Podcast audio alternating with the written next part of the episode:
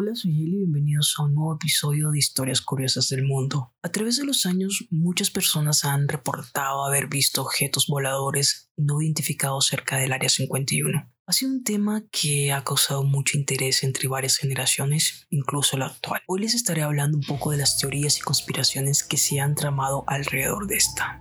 El Área 51, también conocido como Grand Lake, es un destacamento remoto de la base de la Fuerza Aérea de Nellis en el sur del estado de Nevada, Estados Unidos. De acuerdo con la CIA, las designaciones correctas para la instalación del Área 51 son el campo de pruebas y entrenamiento de Nevada y Grand Lake, aunque el nombre de Área 51 también ha sido utilizado en documentación oficial de la agencia. El secretismo alrededor de la base militar del Área 51 ha fomentado durante décadas la búsqueda de explicaciones a los fenómenos que allí ocurrían y las historias más impactantes terminarán en por vencer a las opciones más razonables. Las instalaciones se encuentran ubicadas en una región sureña de Nevada, a unos 133 kilómetros al noroeste de la ciudad de Las Vegas. Situada en el centro a lo largo de las tierras baldías del Grand Lake. Es un vasto aeródromo militar. El objetivo principal de la base es indeterminado. No obstante, con base a las evidencias históricas, es probable que estén llevando a cabo investigaciones y desarrollo con sistemas de armamento avanzados y prueba de aviones experimentales que no son reconocidos oficialmente por el gobierno de Estados Unidos. El intenso secretismo que rodea la base ha llegado a convertirse en objeto de interés y en las causísticas principal de las teorías de conspiración y de fenómeno ovni. Aunque Ground Lake no ha estado declarada como base secreta, todas las investigaciones investigaciones acaciadas en torno al Área 51 es información compartimentada y clasificada como de alto secreto de los Estados Unidos, porque esta política de seguridad del gobierno asegura que solo aquellos con la suficiente necesidad de conocimiento, entre comillas, eh, tienen exclusivamente acceso a la información que estos requieren, garantizando así que los sujetos desconocidos no tengan información de lo que no conocen. Basta por cerrar una puerta y poner un cartel de prohibido el paso para que la mayoría de personas sientan un mínimo de curiosidad por lo que se esconde al otro lado. Si además le cuentas historias sobre experimentos alienígenas y proyectos secretos del gobierno, ya tienes la base para crear un gran mito o una nueva teoría de conspiración. Pero ¿cuáles son las teorías de conspiración y ovnis concerniente al Área 51? La naturaleza reservada y la indudable conexión con investigaciones de aeronaves clasificadas junto con los informes de fenómenos extraños han conducido al Área 51 a convertirse en una pieza central del folclore moderno de los ovnis y teorías de conspiración.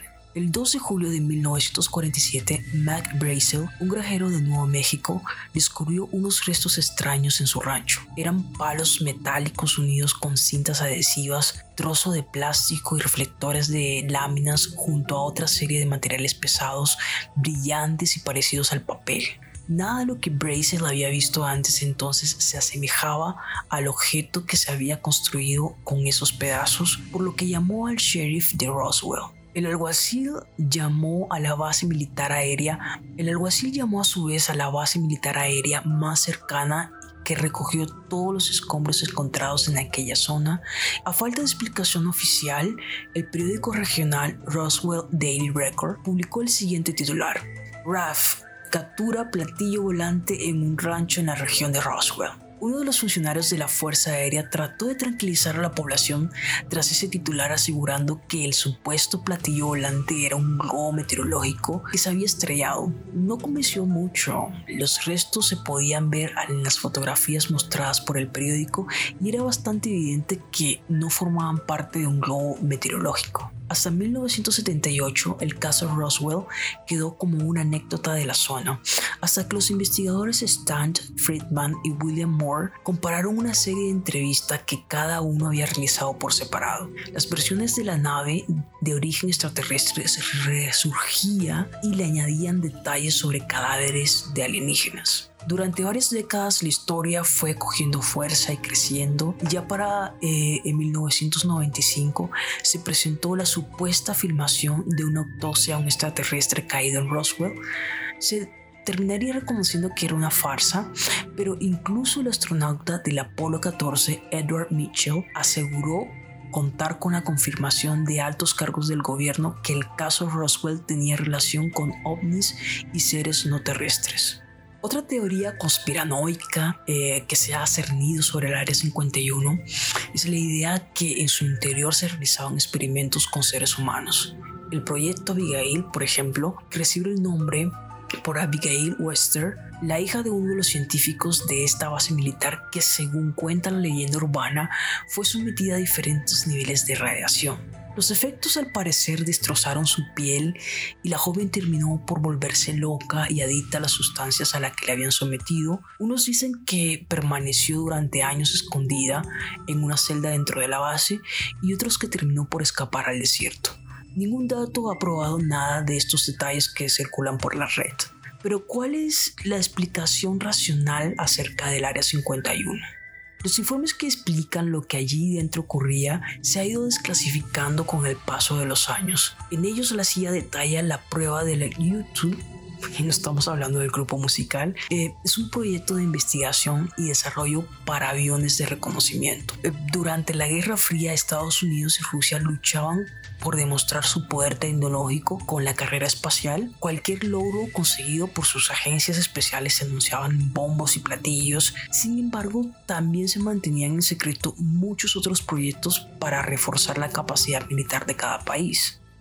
El Área 51 nació así, con la aprobación del presidente Eisenhower para diseñar un avión de reconocimiento que volara a gran altitud y fuera más difícil de detectar por los rusos para que no pudieran derribarlo. Eligieron el sur de Nevada para hacer las pruebas y el entrenamiento. El u llegaba a la altitud superior a los 60.000 pies, mientras que los aviones comerciales de los años 50 se limitaban a los 10.000 o 20.000 pies y los militares quedaban entre los 40.000 pies. Un objeto volador a tal altura no era normal y muchos pilotos dieron la voz de alarma sin recibir una respuesta clara, pues el proyecto debía ser secreto.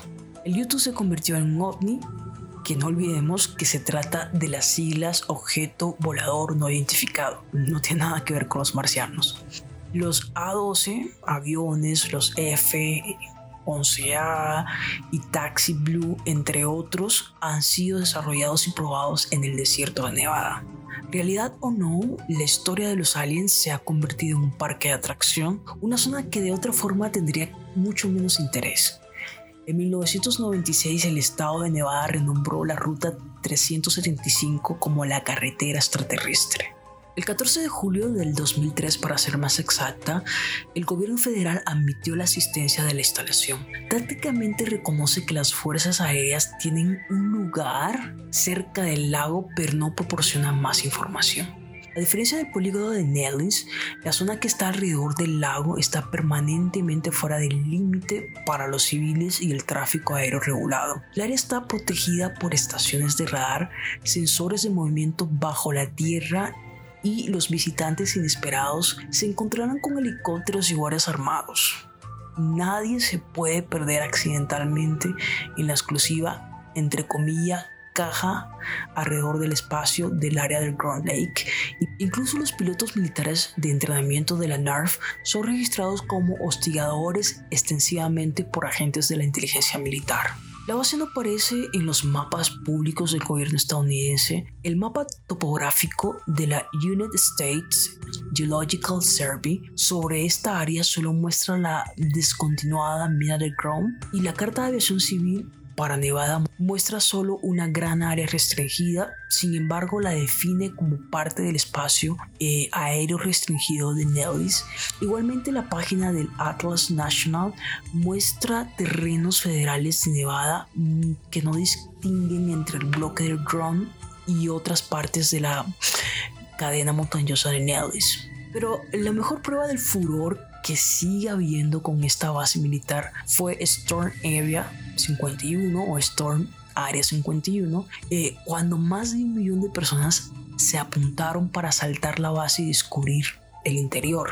La convocatoria terminó siendo una fiesta de ufólogos y fans del mito. El evento fue creado por Matty Roberts, un cómico estadounidense que rechazó las consecuencias y la responsabilidad penal por cualquier baja si la gente realmente intentaba atacar la base militar. Roberts publicó el evento el 27 de junio del 2009, llegando a verse seguido por más de 2 millones que dieron al botón de asistiré y con otros de 1,5 millones de personas que dieron me interesa en dicho evento. Creo que al final eh, siempre vamos a tener ese tipo de teorías tan extravagantes como horripilantes, eh, si estamos solos, si hay más vida en el universo, si estamos siendo observados y si los extraterrestres están entre nosotros. En realidad nadie tiene evidencia de que los extraterrestres hayan venido a visitarnos, pero los científicos que estudian los fenómenos ovni no tienen interés particular en buscarlo en el área 51. Espero les haya gustado este nuevo episodio.